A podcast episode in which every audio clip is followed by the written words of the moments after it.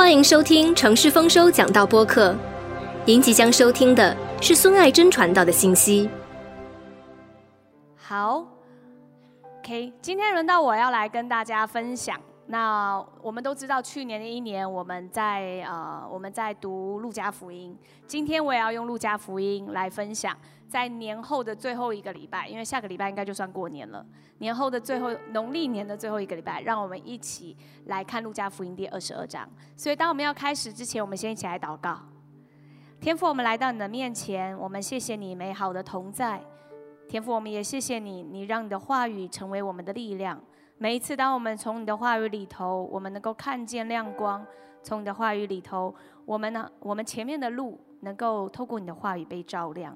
主，我祷告，让你亲自的与我们每一个人同在，而且对我们的心来说话，让现场聚会的，还有在网络上面观看聚会的，我们能够透过每一次的聚会，每一次话语的传递，我们能够生命得到亮光，而且被改变。奉耶稣的名祷告，Amen。Amen。今天我们要来看到路加福音的第二十二章三十一节，所以如果你有圣经，我要鼓励你可以翻开圣经，路加福音二十二章三十一节。我们要来看到一段经文，我们来看到路加福音二十二章三十一节，这里说到主又说：“西门，西门，撒旦想要得着你们，好筛你们，像筛麦子一样。”大家有没有看过筛麦子？可能有些人像我是城市乡巴佬，我就没有看过筛麦子。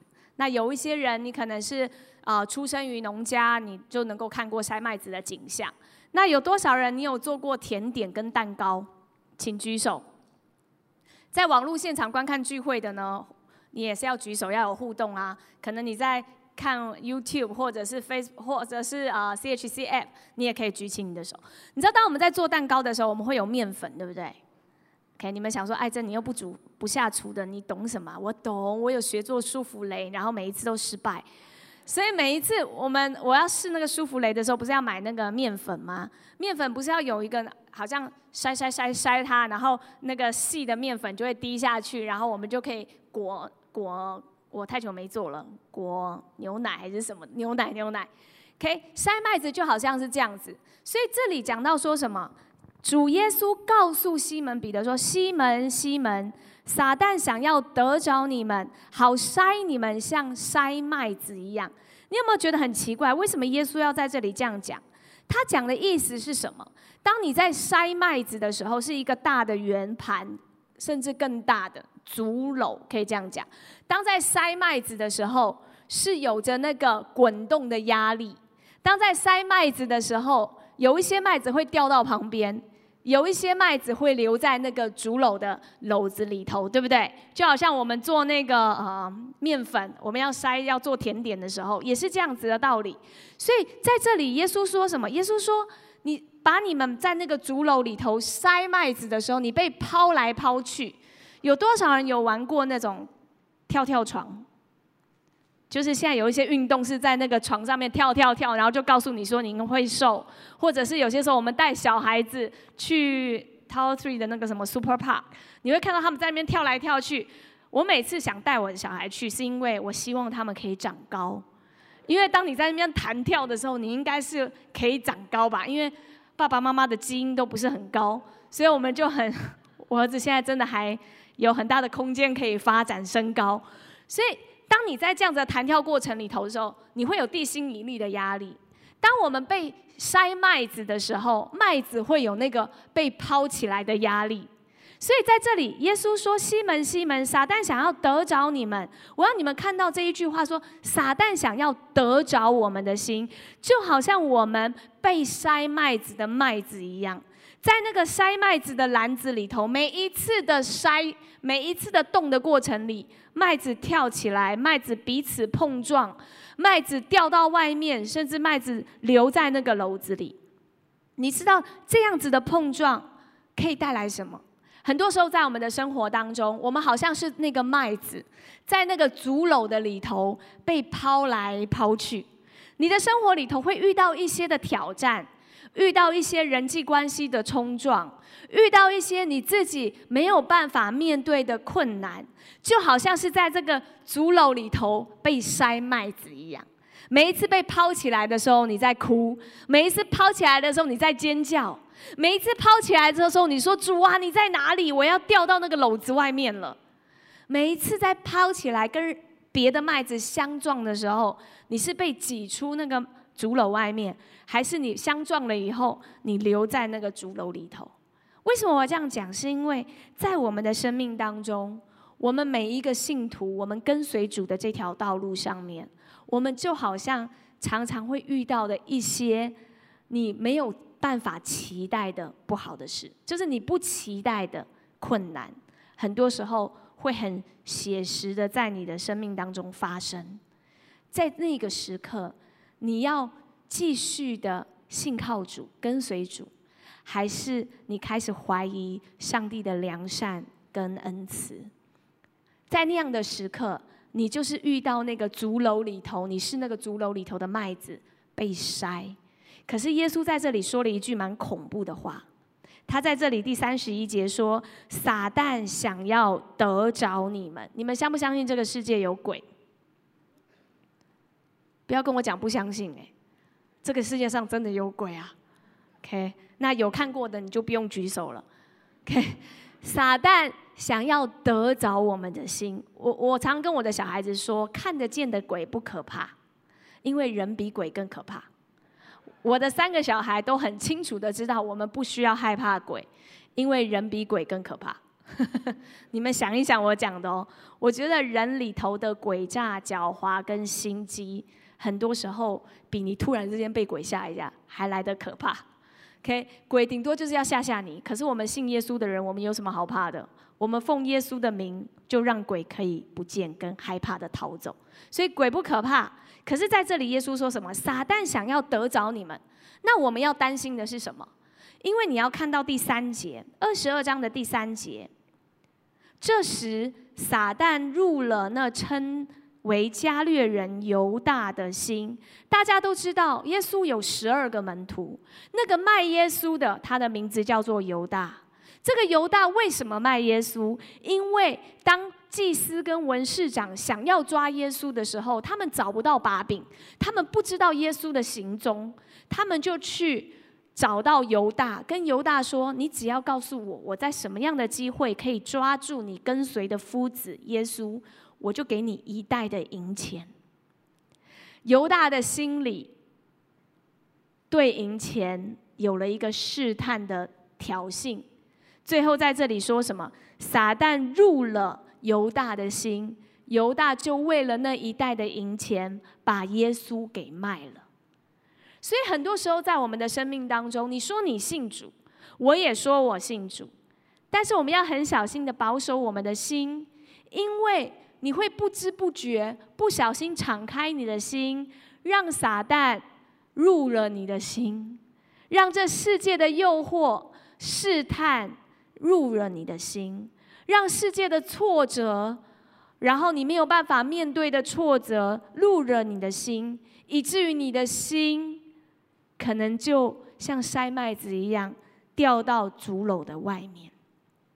所以在当时，耶稣为什么要特别的跟西门彼得讲这句话？是因为他要告诉西门彼得什么？犹大的心已经住了撒旦，他将要把我卖了。可是西门彼得，你要记得啊，你不要步入犹大的后尘。有多少时候你记得带你来教会的人现在已经不在教会了，或者是带你来信主的呢？他已经远离，他已经远离神了，他已经不相信主了。你问他为什么你不相信主了？可能他会跟你讲说：“哎呀，我每次祷告的，我每次我相信的，我觉得上帝都没有垂听我的祷告，所以我不要再信了。”有没有人听过这样的话的？请举手。我们应该在信主的这条路上面都有听过这样子的话。我们姑且不要去论断这些人，但是我要告诉你的是，这样的事也可能发生在我们的身上。很多时候，我们的祷告，我们祷告了很久，我们没有得到一个回应，我们会失望。如果我们让那个失望越来越深，没有把那个失望交给主耶稣，我们就开了一个门，让撒旦入了我们的心，让我们的心充满着挫折、沮丧、难过、失望，最后开始怀疑耶稣的真实，最后开始怀疑基督的良善。所以在这里，耶稣告诉西门彼得说。西门，西门，撒旦想要得着你们，好筛你们，像筛麦子一样。你觉得耶稣只告诉西门彼得吗？我们继续的来看到第二十八节。第二十八节这里说到，《路加福音》二十二二十二章二十八节说：“我在磨练之中，常和我同在的，就是你们。我将国赐给你们，正如我父赐给你们一样，叫你们在我的国里，坐在我的席上吃喝，并且坐在宝座上审判以色列十二个支派。”所以，弟兄姐妹，你在这边看到吗？耶稣给的提醒，不是只是对西门彼得听见。在旁边听见耶稣的提醒的这群人，不是普通的人。这群人是过去耶稣在地上传教三年半的时候，跟在耶稣旁边的人。这群人，耶稣说什么？你看二十八节说：“我在磨练中，常和我同在的，就是你们。”所以这一群人被提醒的人，西门彼得不是跟耶稣很远的一个信徒。西门彼得。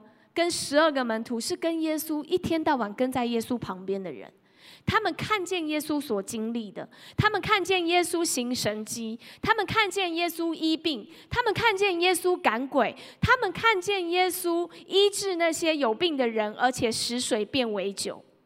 他们经历了这一切，他们也同样的看见那些文士、法利赛人、祭司长要怎么样的想尽办法抓住耶稣。他们也同样的看见，行耶稣行了一个神迹，就是五个饼跟两条鱼喂饱了五千多人。所以这一群人对耶稣来讲不是普通人，这一群人是很真实的看见耶稣所经历的人。他们对耶稣的信心应该更强，他们对耶稣的信靠应该没有任何怀疑的机会。你跟我，我们可不可以说我们有权利怀疑上帝？可以啦。因为如果我们没有看过耶稣，我们没有跟在耶稣的旁边，我们很多时候怀疑是正常的，对不对？可是这一群人，他们是看见过耶稣的事，他们是跟在耶稣的旁边听耶稣的道，他们都要被耶稣提醒，何况是我们？你看到二十八节、二十九节这里说，耶稣说，耶稣在磨练的时候，这一群人常跟耶稣同在。意思就是说，当我们跟在耶稣旁边的时候，你不是一直都是很顺利的。如果耶稣在地上的时候都有经历过磨练的时候，那就表示我们现在所经历的磨练，应该是我们撑得住的。而耶稣在这里说：“你们他在磨练的时候，你们跟在他的旁边。”所以耶稣说二十九节说：“我要将国赐给你们，正如我父赐给你们一样。”耶稣告诉这一群跟在他旁边的门徒说：“你们不是普通人，你们是跟我一起打拼的人。所以将来有一天，我会把我的国赐给你们，你们会跟我一起在天上坐在那宝座上面。但是你看到耶稣还需要提醒他们说：你在地上的时候要注意，因为撒旦想要得着你们。”像筛麦子一样的筛你们，让你们不要跟随主耶稣的话语。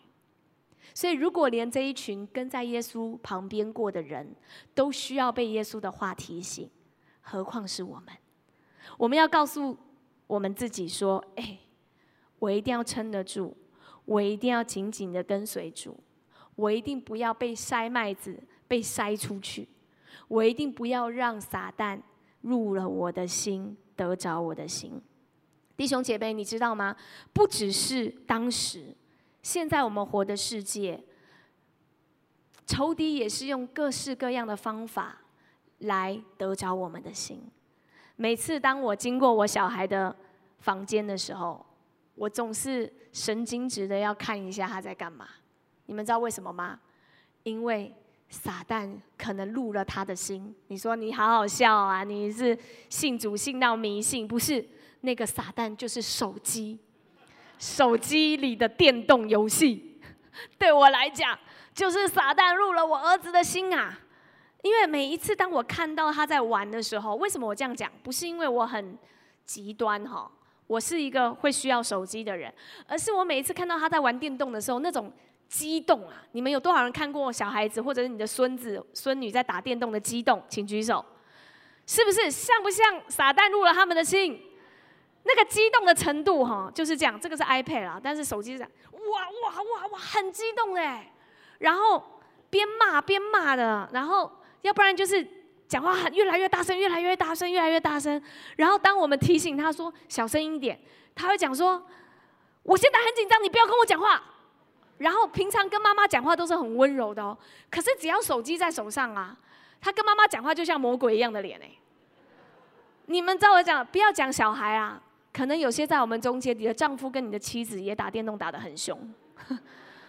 我们不要每次都一直讲小孩子不好，有些大人也是这样子，对不对？有些大人你打电动，你觉得是在放松，可是如果我用一个 CCTV 录你，你会发现你在打电动的时候很不放松啊。你觉得打电动是放松？哦，还有工作压力太忙了。可是每一次当你躲在厕所里头打电动的时候，如果有一个 camera 拍着你，其实你并没有在放松哎。你比你在工作的时候更紧张，因为你更投入。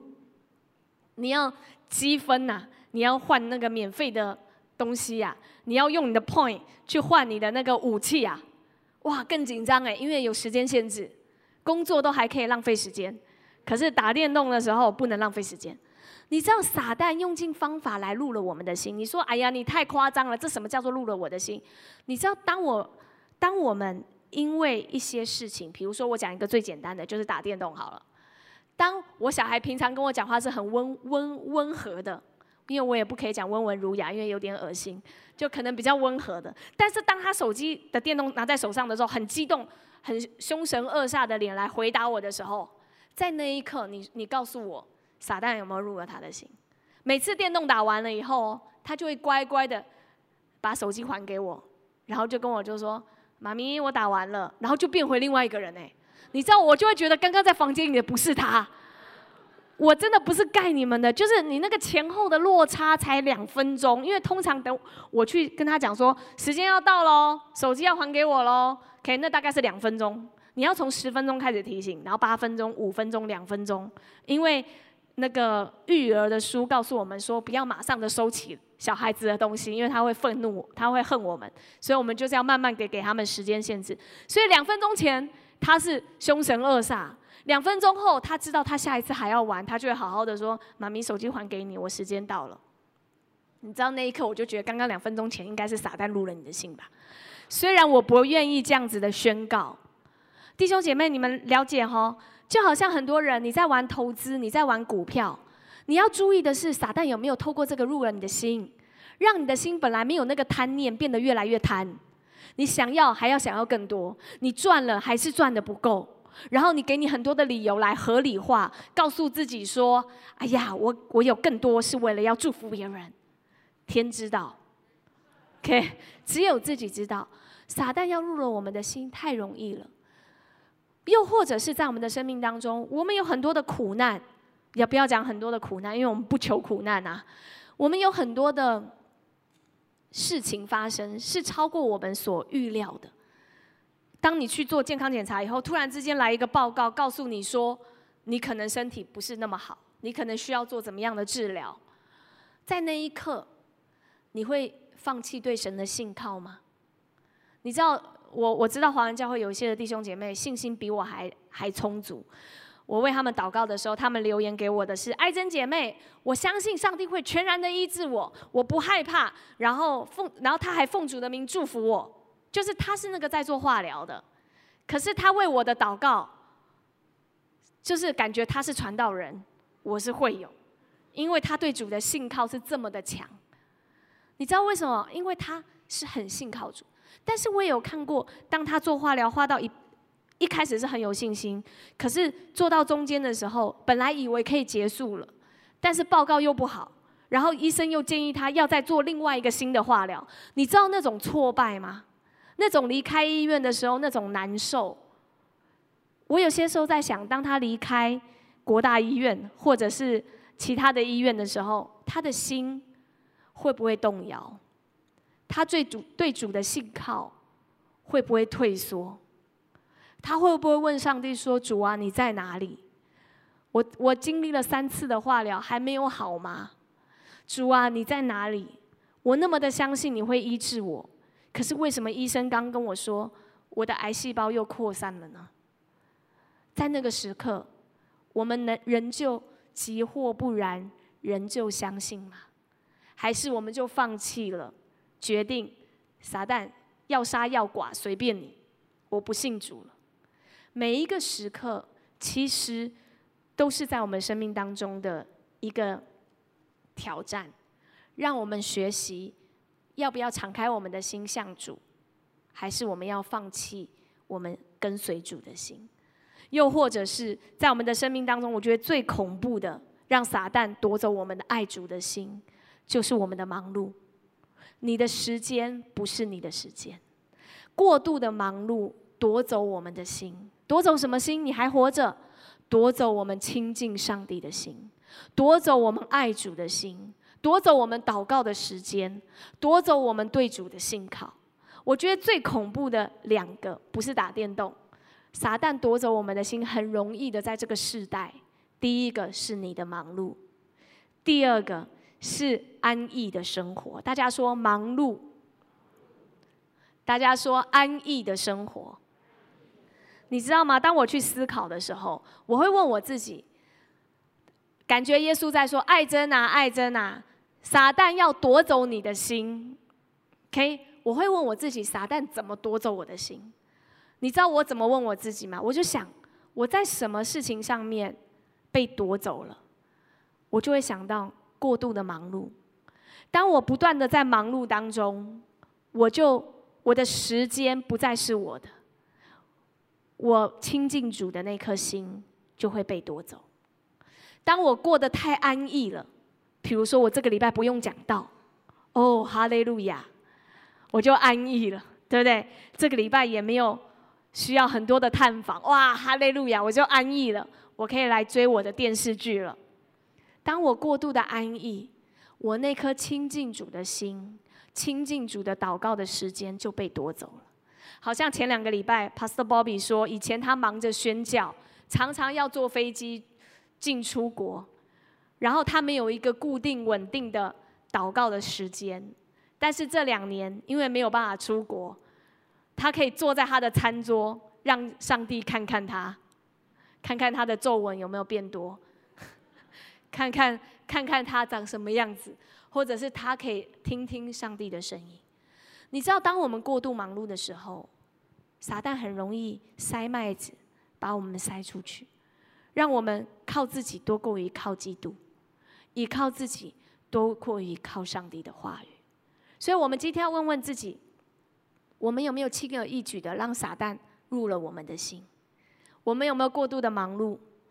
还是我们每一天都有分别为圣一段时间来亲近主？不是在你。过度呃，在你面对苦难的时候，你才来亲近主；不是在你有需要的时候，你才来祷告，而是你现在没有需要，你仍旧祷告亲近主，那才是真正你留在那个竹篓里头的麦子。是你没有任何需要的时候，你仍旧祷告；你没有任何苦难的时候，你仍旧祷告；你不为任何的事情，你只是为了单单的敬拜主，又或者是。你是不是过得太安逸了？那个安逸让你没有压力，你觉得不需要依靠主，所以你的祷告时间就少了一点。所以记得刚刚我们念到的，撒旦想要入了我们的心，我们要怎么样保护自己？我们来看到第三十二节，三十二节这里说到，耶稣说：“但我已经为你祈求，叫你不至于失了信心。你回头以后要兼顾你的弟兄。”弟兄姐妹，你看到了吗？刚刚我花了这么久的时间在说，撒旦想要入了我们的心，让我们远离神，让我们不再亲近主，让我们不再不为任何的事情来亲近他。我们变成祷告是为了有需要来祷告，我们变成祷告是为了要求医治才来祷告，不是这样子的。耶稣为我们祷告，是我们在任何时刻，我们都学习来亲近他。你看到第二十九节说什么？他说到三十二节说，耶稣为当时的门徒祈求，叫他们不至于失了信心，所以回头以后可以兼顾弟兄。希伯来书第七章二十五节说：凡靠着他进到神面前的人，他都能拯救到底，因为他是长远活着替他们祈求的。罗马书第八章三十四节也说：“谁能定他们的罪呢？有基督耶稣已经死了，而且从死里复活，现今在神的右边，也替我们祈求。”最后一句，我们一起念：“现今在神的右边，也替我们祈求。”所以，弟兄姐妹，很多时候你在听讲到，你觉得这一句话是在对你说的，你知道为什么吗？因为耶稣在天父的右边为你祈求，祈求牧师所讲到的这句话能够被你听见，祈求你听你听到这句话的时候，不是只是飘过你的耳朵，而是这句话能够刺进你的心里。因为耶稣为你祈求，让你听到这句话的时候能够扎你的心，让你出了教会以后，你能够记得这句话，然后你能够继续的默想。让这句话能够改变你的生命。我们听再多的道，听再好的道，如果没有耶稣为我们的祷告，我们还是很容易做回我们自己。听再好的道，听再多的见证，如果没有耶稣为我们的祷告，我们还是很容易远离主耶稣。所以，不是只是你自己要有一个很好的祷告生活。你需要常常的来到主的面前，说：“耶稣，我知道你为我祷告，所以我知道我现在所面对的，我不是一个人。我知道如今你在父的右边为我祷告，你看见所有你为他们而死的弟兄姐妹，你看见每一个人，你也不偏待人。你为我们祷告，让我能够胜过这一切。常常我们会说：主耶稣，我要得胜，我要得胜，我要得胜有余。”弟兄姐妹，你想想，到底什么是得胜？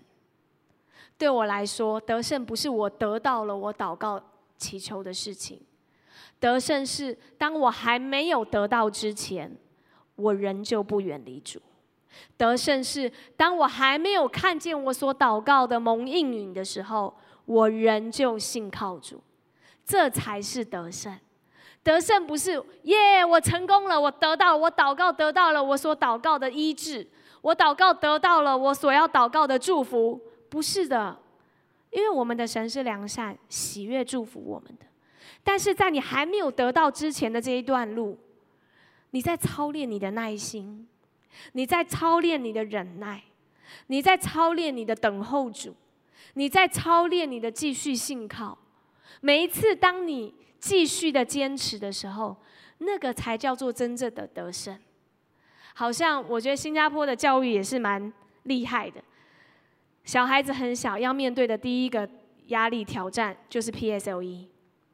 我问你，真正的得胜是他考完 PSLE 的那一天，还是他拿到 PSLE 的 result 的那一天？问你们，真正的得胜。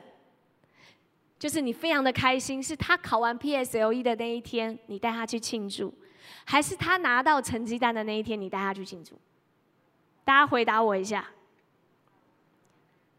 什么？那哈？每天庆祝？那妈妈应该会破产吧？当他考完的那一天，你会带他庆祝，对不对？不是只是因为他那天乖乖的写考卷，对吗？而是因为他过去的六年都在预备这一个考考试，是不是？可能在中间已经有很多小的考试，你已经带他庆祝了。可是 PSLE 那天考试的那一天，你就大大的庆祝。当然拿到成绩那天也是要庆祝啦。可是有一些人，可能你唯一帮助他庆祝的是他拿到考卷的那一天。考完的那一天，你还觉得哦，就是正常上下学啊。你知道我们信主的这条道路，什么叫做得胜？什么时候是得胜呢？就是你在坚持的路上没有放弃主，你在坚持的路上没有轻易的让你的心敞开，向撒旦敞开，让撒旦入了你的心。在你得胜的这条过程里头，有耶稣为你祷告。你知道，当我开始服侍的时候，我其实觉得有很多的心酸，就是很多时候弟兄姐妹遇到的是我不能够靠我自己方式解决的。你说我不是医生，当他们跟我说他们的身体遇到了疾病，我能做的是什么？帮他们问有没有好的医生，然后问他们他们现在治疗的过程是应该是对的吗？然后之后我能做的只有一件事，就是在他的旁边为他祷告，因为我不是医生。有些在我们中间的会友，他可能不是疾病的问题，可能是破产，可能是做生意失败，可能是婚姻另外一半出轨，另外一半要放弃他的婚姻。可是他不想放弃，他在这样的痛苦跟被背叛的里头，也可能是在我们中间有一些人，是你遇到了一些困难，是我没有办法用精力、用人脉、用智慧来帮你解决的，因为我是有限的，我能够做的其实是非常少的。我记得早期，你知道我刚开始服侍的时候，那个时候是二零零四年，很傻的哦。带小组，如果小组有人没钱，我就会奉献给他钱。可是我那个时候薪水也很少，但是我总觉得带一个小组，我应该要帮助他们解决问题。OK，我想在我们中间有些人也是这样子，总是觉得有需要我们就满足这个需要，然后最后是自己没钱吃饭。你知道小时候很单纯嘛？可是后来就发现，当我们一起越来越老，越来越成长。他们所遇到的不是只是缺五十块吃饭，不是只是缺二十块吃饭，他们遇到的是可能缺几百万，可能要养公司的人，然后公司都要被裁掉了，可能是这么大的事情，是我的我一个微小的人是没有办法解决的，所以我很挫折，我觉得哇，上帝啊，那我怎么满足一个看见需要满足需要，我能做的感觉好像很小哎，然后呢，组员在痛苦里头，可是我却没有办法救他们。我对我自己有很大的责备，直到有一天，我看圣经的时候，我看到以佛所书第六章十八节，以佛所书六章第十八节说：“靠着圣灵，随时多方祷告祈求，并要在此警醒不倦，为众圣徒祈求。靠着圣灵，为众圣徒祈求。”我发现圣经讲了一堆，我唯一可以做的就是靠着圣灵。多方祷告祈求，为众圣徒祈求，祈求什么？我们来看以菲利比书一章第九到第十节说：“我所祷告的，就是要你们的爱心在知识和各样见识上多而又多，使你们能分辨是非，做诚实无过的人，直到基督的日子。我所祷告的，就是你们在爱心和知识和各样的见识上。”多而又多，唯有透过祷告，才能成就天父对我们的祷告。我再说一次，只有透过祷告，才能成就天父为我们的祷告。好像在绕口令，因为我刚刚说耶稣为我们祷告，祷告我们不至于失了信心，祷告撒旦不会夺走我们的心。祷告，我们能够继续的坚持爱主，唯有祷告，才能够完成天父对我们的祷告。弟兄姐妹，当我越来越读这段经文的时候，我就发现，牧师也好，传道也好，组长也好，小家家长也好，一般就是基督徒弟兄姐妹彼此顾念也好，我们都想要帮人，我们都想要服侍别人。当别人快跌倒的时候，我们想要把他扶起来，可是我们是很有限的。耶稣在地上的三年半，甚至是三十三年半，就是看见了人的有限，所以他学习为我们祷告，他不断的祷告。何况是我们呢？我们需要为自己祷告，我们也需要为我们的弟兄姐妹祷告。你做的再多，我宁愿你去为他祷告。你知道我早期啊，我是一个比较。鸡婆的人，所以如果我的组员遇到问题，我就会比较鸡婆的想要告诉他道理，什么可以，什么不可以。比如说，他们会跟我讲：“哎珍姐，你觉得这个弟兄可以考虑吗？”然后我就说：“不可以。”当然我会有原因啦，我就会跟他讲说，可能是我考虑到他经济不稳定啊，或者是他最近还没有很情绪稳定啊，你先不要考虑他。我就会比较用人的方式去回答他。然后如果最后被我发现他还是跟那个弟兄交往，我就会生气。你知道吗？就好像妈妈在生气，小孩子偷偷谈恋爱，然后我苦，他也苦，然后他们两个可能就离开教会，分手了以后再回来，对不对？然后我要再用基督的爱来爱他，然后不可以说，我就告诉你，早知如此，不要当初。以前的服饰是很幼稚的，很不成熟的，很用讲道理的方式，要感觉是控制这个人的。可是现在我就发现我不是这样。如果有一个姐妹来跟我讲说：“艾珍姐，你觉得这个弟兄我可以考虑吗？”我就会跟她说：“你回去好好祷告吧，我也为你祷告。”我就不会再像以前很幼稚、不成熟的时候告诉她说不可以。我会跟她讲说：“你先去祷告。”为什么我会有这个改变？是因为我知道我是人，我不是神；是因为我知道我是人，我不是算命仙；是因为我知道我是人，我们没有权利。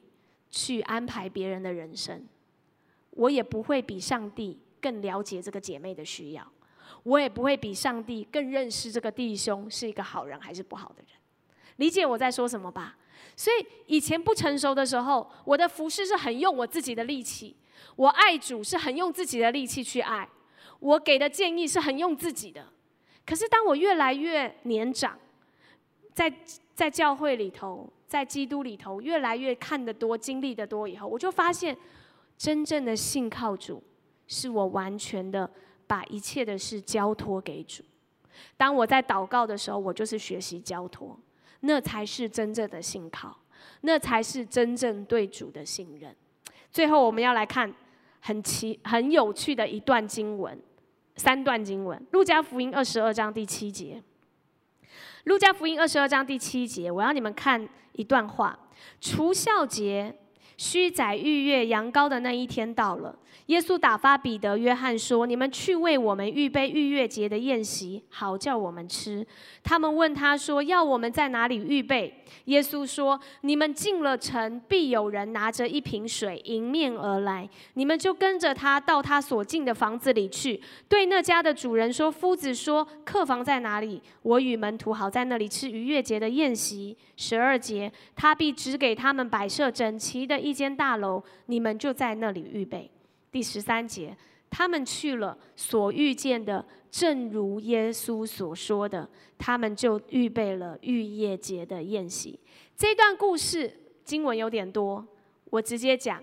逾越节，他们要预备逾越节，就是最后的晚餐，跟耶稣一起。可是他们不知道要去哪里预备。耶稣告诉他们说：“你们进了城，看到有一个拿着水瓶。”的女人，你们就跟着他走，他就会告诉你要在哪里预备。然后你看第十三节，门徒傻傻的相信了耶稣所说的，单纯的相信了耶稣所说的，他们真正的相信，他们就进了城，看见了这个拿水瓶的女人，然后呢，告诉这个女人说我们要预备宴席，没有地方，那个女人就指了预备好的地方给他们预备宴席。第十三节，他们去了。所遇见的，正如耶稣所说。大家说，正如耶稣所说的，你不觉得很奇妙吗？你要想，现在你有些时候我们读经哦，你要有一个画面感。你要想象说，耶稣叫你去这件、去这个地方，你就去了。诶，去的时候真的是这样，哇！耶稣跟算命的一样，正如耶稣所说的。你再看到第二段故事，我们来翻到路加福音十九章二十九节。路加福音十九章二十九节说：“将近伯法奇和伯大尼两个地方，在一座山名叫橄榄山那里，就打发两个门徒说：‘你们往对面村子里去。进去的时候，必看见一匹驴，驴驹拴在那里，是从来没有人骑过的。’”可以解开牵来。若有人问为什么解它，你们就说主要用它。三十二节，打发的人去了，所遇见的正如耶稣所说的。你看到这段故事，有一句话是重复的，正如耶稣所说的。这段故事在讲什么？这段故事说，耶稣说：“你去那里看到一匹驴拴在树的旁边，没有主人，你就把它牵过来。如果有人问，就说这匹驴主要用它，然后驴就会被你牵过来，也不会有人控告你是小偷。”然后这门徒去了，两个门徒去了，就真的看见这个驴驹在树的旁边，就把它带过来耶稣的面前。这里第十、第三十二节说什么呢？所遇见的，正如耶稣所说的。我要你们看到第三段故事。我们来看路加福音第二十二章五十六到六十二节。路加福音第二十二章五十六到六十二节说，有一个使女看见彼得坐在火光里，那时候耶稣已经被抓了，已经。走了，就定睛看他，说：“这个人素来也是同那人一伙的。”彼得却不承认，说：“女子，我不认得他。”过了不多的时候，又有一个人看见他，说：“你也是和他们一党的。”彼得说：“你这个人，我不认，我不是。”约过了一个小时，又有一个人极力的说：“他实在是同那人一伙的，因为他也是加利利人。”彼得说：“你这个人，我不晓得你说的是什么。”正说话之间，鸡就叫了。主转过身来看彼得，彼得便想起主对他所说的话：“今日鸡叫已先，你要三次不认我。”彼得就出去痛哭。彼得三次不认主的故事，我们都很熟悉，记得吗？这里讲到说什么？彼得一次不认，两次不认，三次不认，鸡叫了，他就哭了。你看到？路加福音二十二章三十三节，耶稣曾经已经提醒过他了。路加福音二十二章三十三节，彼得说：“主啊，我就是同你下监，同你受死，也是甘心。”耶稣说：“彼得，我告诉你，今日鸡还没叫，你要三次说不认得我。”这一段故事有没有正如耶稣所说的？路加福音二十二章。十九章，这里记载了三段故事，都在告诉我们，正如耶稣所说的。所以你看，当两个门徒去把驴牵过来的路上，他们一路上一定是说：“哇，我的主真的很真实诶，因为我所经过的，正如耶稣所说的。”当门徒去那个城里要找预备宴席的地方，看到那个拿水瓶的女人。然后为他们预备地方，要摆设宴席。他们一定一路上一直想着：哇，耶稣真的好神奇哦！我所遇见的，正如他告诉我们的。当彼得第一次不认主，第二次不认主，第三次不认主，鸡叫之前，他想起耶稣所说的，正如耶稣所说的。弟兄姐妹，刚刚我说，我们的耶稣为我们祷告，要我们的心被保守，不让撒旦入了我们的心。但是同样的。耶稣是会说话的，他怎么告诉我们？当你每一天读圣经的时候，主耶稣透过他的话语在对我们说话。很多时候，基督徒我们要成为一个爱读经的基督徒，我们要成为一个爱祷告的基督徒。当你每一天来到神的面前，好好的把这段时间分别为圣，祷告敬拜主，不带着需要，就是单单的敬拜主的时候。你在听见上帝对你说话。祷告结束了以后，你去上班，你去工作，你忙你的家庭，你遇见你的朋友，你会不会经历到正如耶稣所说的？你的祷告会让你的心听见主耶稣说的话。祷告不是你全部说完的话就结束了，祷告不是念经啊，祷告是。你敬拜主，你向他呼求，你安静自己，聆听他对你的回应。读经的时候，你会看到有些时候有些经文越读越想睡，可是有些经文越读越有精神。那个越有精神的，就是上帝给你的 r 玛。然后那个话语刺进你的心的时候，当你在日子里头过日子的时候，你突然想起这段话，正如耶稣所说的。好像我刚刚说到，很多时候会有遇到的问题，我没有办法帮助，可是我可以做的是，我为他祷告。当我为他祷告的时候，我相信主的保护，我相信那真正的得胜是在他的旁边的陪伴，是透过祷告的陪伴，他能够给他力量，用神的话语来兼顾他。我觉得今年二零二二年，我们应该学习的是，相信耶稣为我们祈求，让我们不至于失了信心，让我们能够回头以后兼顾弟兄，让二零二二年成为一个爱祷告的一年。你记得两个礼拜前，我很喜欢这个例子，就是院长分享，他说有一个特技特技师，他走钢索，查尔斯布朗丹。当他要走这个钢索的时候，每一个人都拍手叫好。可是当他说有没有人要跟我一起走，没有人。你知道，当我在台下坐在那里的时候，这我已经听了第三遍这个故事了。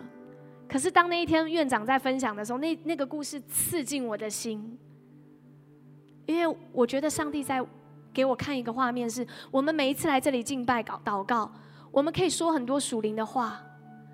但是如果耶稣给你一个呼召，说你来跟随我，你来跟我一起走这个钢索，我要你放下一切的来跟随我的时候，你放得下吗？还是你就是在那旁边的看特技表演的？哇，好厉害哦，好好厉害！查尔斯布朗丹耶，耶稣好厉害啊！可是当耶稣说巧云放下一切的来跟随我。耶稣说：“呃，巧云说，Oh no，还没有到时候，不行不行，我先回家，我先预备一下，我再跟随你吧。”我们是在旁边哦欢呼的人呢，还是我们是马上放下我们所有的，跟主耶稣走那个钢索？最后谁跟他走钢索？就是他的助理，只有他的助理。他的助理为什么相信？是因为被他逼的吗？因为薪水是他发的吗？他的助理应该是对他有一点的相信，因为跟在他的旁边太久。但是他助理上去的时候还是会错啊，助理上去的时候还是会腿软，还是会腿抖啊。然后查尔斯布朗丹跟助理说什么？你不要看下面，你不要看你旁边的钢索，你只要看天。我的手怎么动你就怎么动。我的身体往哪里斜，你就往哪里斜。你要当成你是我的一部分。然后他们完成了这个钢索。你知道我那天坐在那里，我哭哎，因为我我觉得上帝在告诉我说，我是那个助理。我对主有一点点的认识跟相信，所以我回应全职的呼召。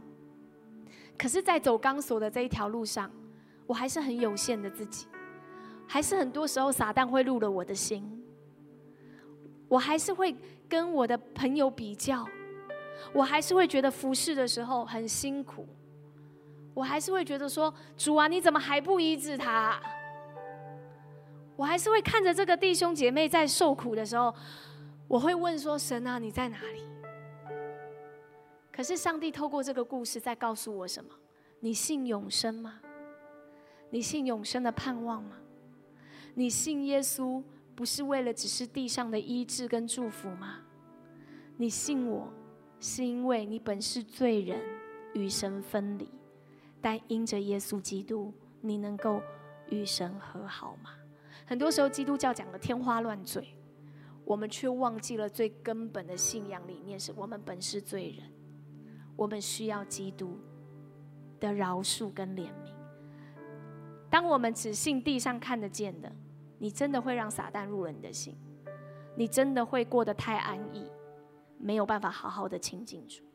我要祷告，二零二二年，让我们回应那个呼召，是走在这一条钢索上。神的话叫你怎么动，你就怎么动；神的话说他是一位怎么样的神，你就怎么信，傻傻的信，因为你会经历到，正如耶稣所说的。让我们一起起立来祷告。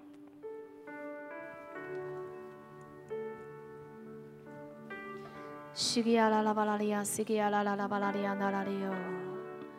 西吉亚拉拉巴拉利亚，西吉亚拉拉巴拉利亚那拉里哟。卡拉拉巴拉利亚达拉里，西吉亚拉拉拉巴拉利亚那拉里亚那拉里哟。基亚拉拉巴拉利亚那拉利亚达拉里哟。主啊。我祷告今天早上，你让每一位弟兄姐妹，我们的心向你敞开，单单向你敞开。主啊，让撒旦没有任何的机会可以入了我们的心。耶稣，你已经为我们祈求，让我们每一个人成为一个爱祷告、亲近你的人。只有在祷告里，我们听见你的话对我们的心说话，我们就单纯的相信，在我们的生活里头经历到。正如耶稣你所说的，既然你已经说过了，我们在经历的时候，我们就没有恐惧，我们就没有害怕，我们就不会埋怨，因为我们相信你为我们祈求，不至于失了信心。我们一起来唱。的主啊，我要等候你声音。安静等候你，渴慕更多亲近你。世上的一切比不过你的容在，在你殿中一日，胜过我在世上千日。主。我的主啊，我要等候你声音，安静等候你，渴慕更多亲近你。世上的一切比不过你的同在，在你殿中一日，胜过我在世上千日。一起来敬拜众山围绕耶路撒冷。众山围绕，主必围绕我路撒冷，你必围绕我，主我降服在你大能爱中，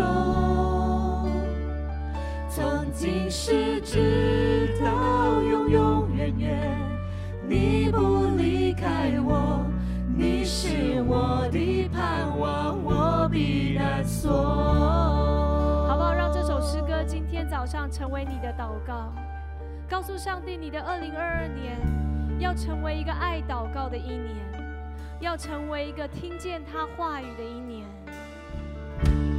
我的主啊，我要等候你声音，安静等候你，渴慕更多亲近你，世上的一切比不过。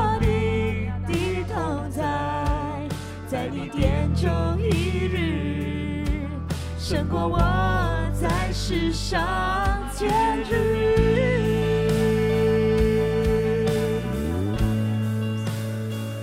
众山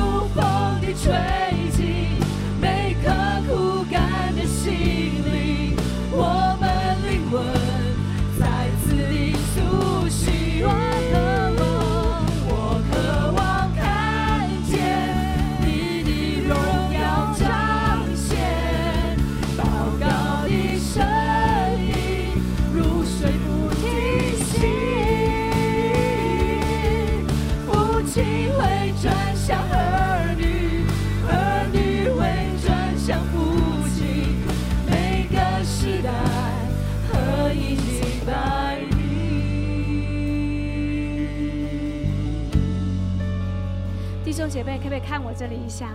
你知道我完全的相信祷告的大能。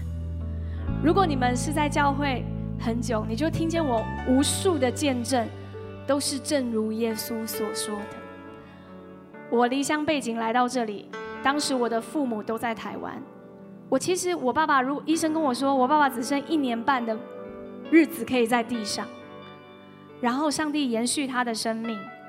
所以我搬回来新加坡的时候，我告诉上帝一个祷告，是主耶稣，我要爸爸离开被你接走之前，我们有时间全家人都在他的旁边。